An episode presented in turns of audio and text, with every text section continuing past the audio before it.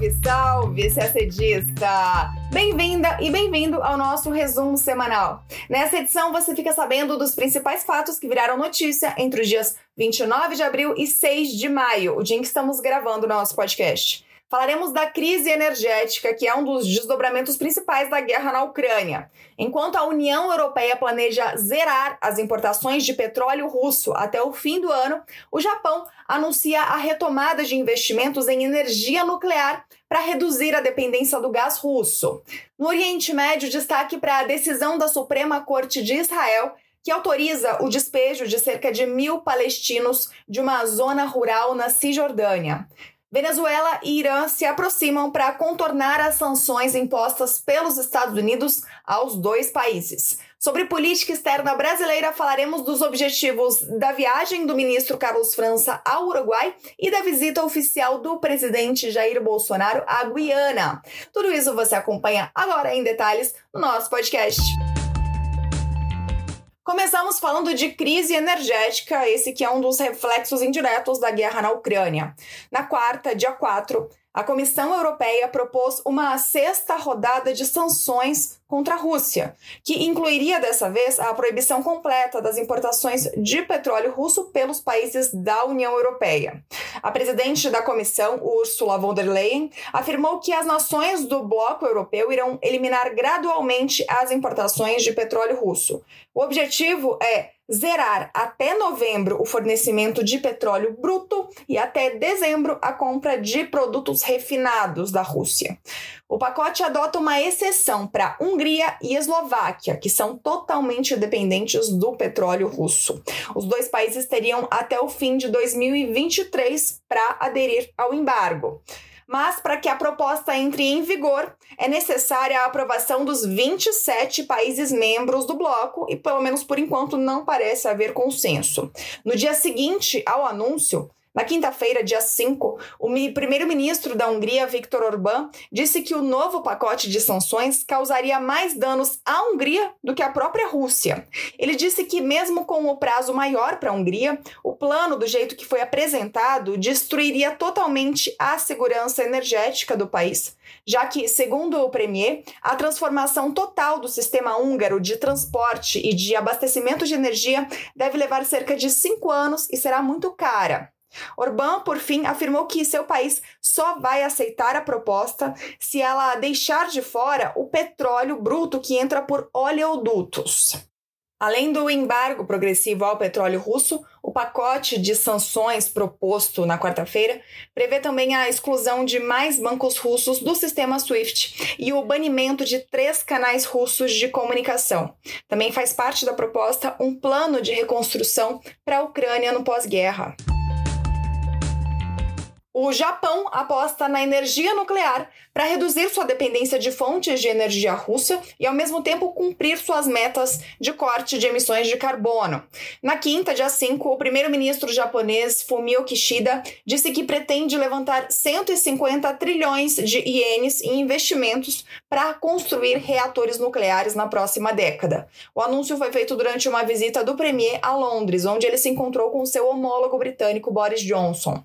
O Japão ficou mais dependente do gás russo desde o desastre de Fukushima em 2011, no qual um terremoto e um tsunami geraram um derretimento na pior crise nuclear desde Chernobyl.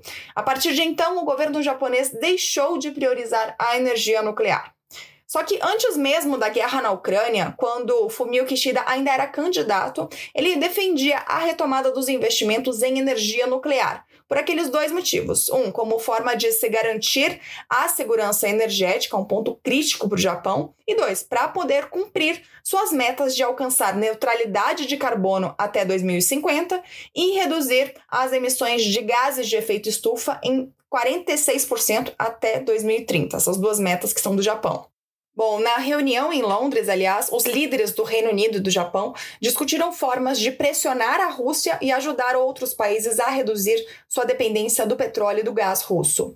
Kishida e Johnson também assinaram um acordo de cooperação em matéria de defesa, que prevê, por exemplo, a realização de exercícios militares conjuntos. Falamos agora de Oriente Médio. Na noite de quarta-feira, dia 4, a Suprema Corte de Israel decidiu que cerca de mil palestinos de uma zona rural da Cisjordânia podem ser retirados do local. O veredito, que abre caminho para a demolição de oito aldeias, coloca fim a um debate judicial que se estendia por duas décadas. A região chamada de Massafer Yata, na província de Hebron, no sul da Cisjordânia, foi declarada uma zona de tiro pelo Estado de Israel na década de 80, para ser usada exclusivamente para fins de exercícios militares. A presença de civis ali era proibida. Só que não é de hoje que cidadãos palestinos reivindicam direitos sobre esse território.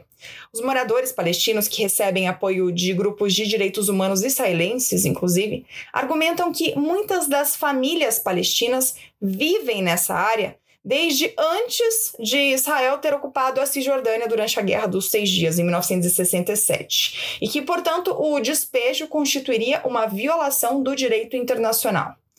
Só que a Suprema Corte acatou o argumento do Estado de Israel, que alega que os moradores palestinos mantiveram um modo de vida nômade ao longo de gerações com base na agricultura e no pastoreio, de modo que não adotaram residência permanente na área quando os militares israelenses transformaram a região em uma zona de manobras militares.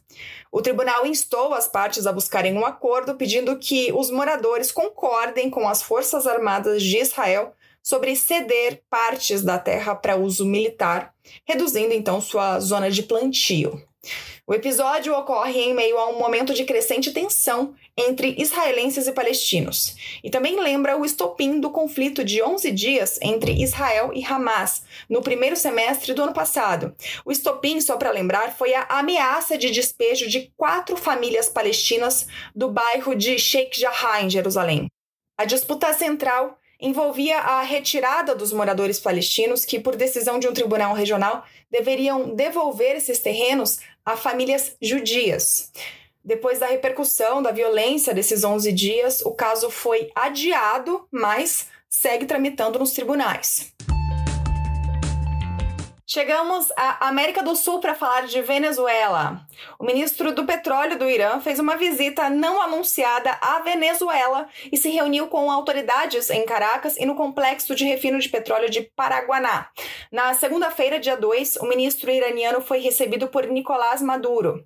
Segundo um comunicado do Ministério do Petróleo venezuelano, a visita tem o objetivo de continuar aprofundando os mecanismos de cooperação bilateral e a construção de rotas para superar as sanções unilaterais impostas pelo governo dos Estados Unidos e países aliados. A visita acontece dois meses depois de uma certa aproximação dos Estados Unidos ao governo de Nicolás Maduro. Na ocasião, funcionários de alto escalão do governo norte-americano visitaram Caracas, o que gerou especulações sobre a possibilidade de os Estados Unidos aliviarem as sanções contra o petróleo venezuelano.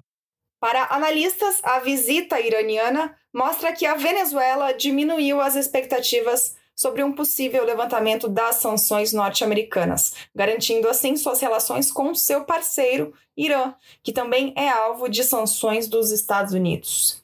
Os laços bilaterais se estreitaram com a ascensão de Hugo Chávez, presidente da Venezuela, entre 1999 e 2013. E esses laços foram reforçados com o seu sucessor, Nicolás Maduro, que vê o governo iraniano como um de seus principais aliados, ao lado de China e Rússia.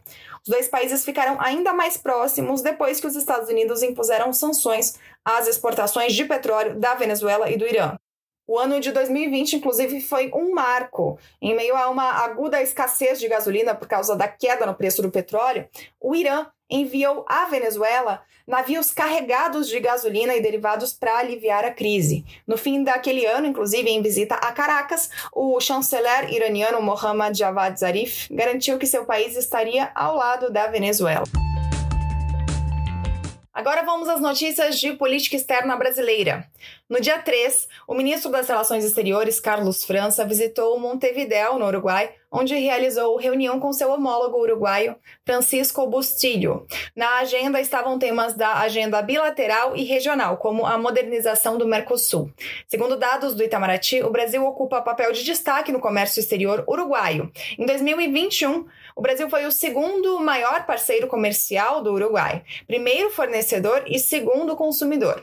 A corrente comercial é composta sobretudo por produtos industrializados. O fluxo comercial bilateral experimentou forte recuperação em 2021, com crescimento de 35% em relação ao ano anterior. No âmbito do Mercosul, uma das principais divergências do Uruguai em relação aos outros Estados-membros envolve um aspecto da flexibilização das normas do bloco, que é um assunto em pauta hoje, quando se fala de reforma do Mercosul. Bom, pelas regras, os acordos de livre comércio com países de fora do Mercosul sempre são fechados conjuntamente pelos quatro membros e nunca individualmente por apenas um desses quatro estados. Mas, em setembro do ano passado, o Uruguai falou da intenção de fechar um acordo bilateral de livre comércio com a China. Por enquanto, esse acordo não saiu do papel, mas o assunto ainda não foi resolvido. Já o Brasil não apoia abertamente acordos individuais extra-bloco, mas tem liderado a campanha pela redução da tarifa externa comum. O Brasil chegou a obter o apoio da Argentina para redução de 10% da TEC, mas nenhuma decisão oficial foi tomada até então. E ainda falando de política externa brasileira e de América do Sul, nesta sexta, dia 6, o dia em que estamos gravando o nosso podcast, o presidente Jair Bolsonaro tem viagem marcada para Georgetown, na Guiana, onde ele se encontrará com o presidente do país, Mohamed Irfan Ali.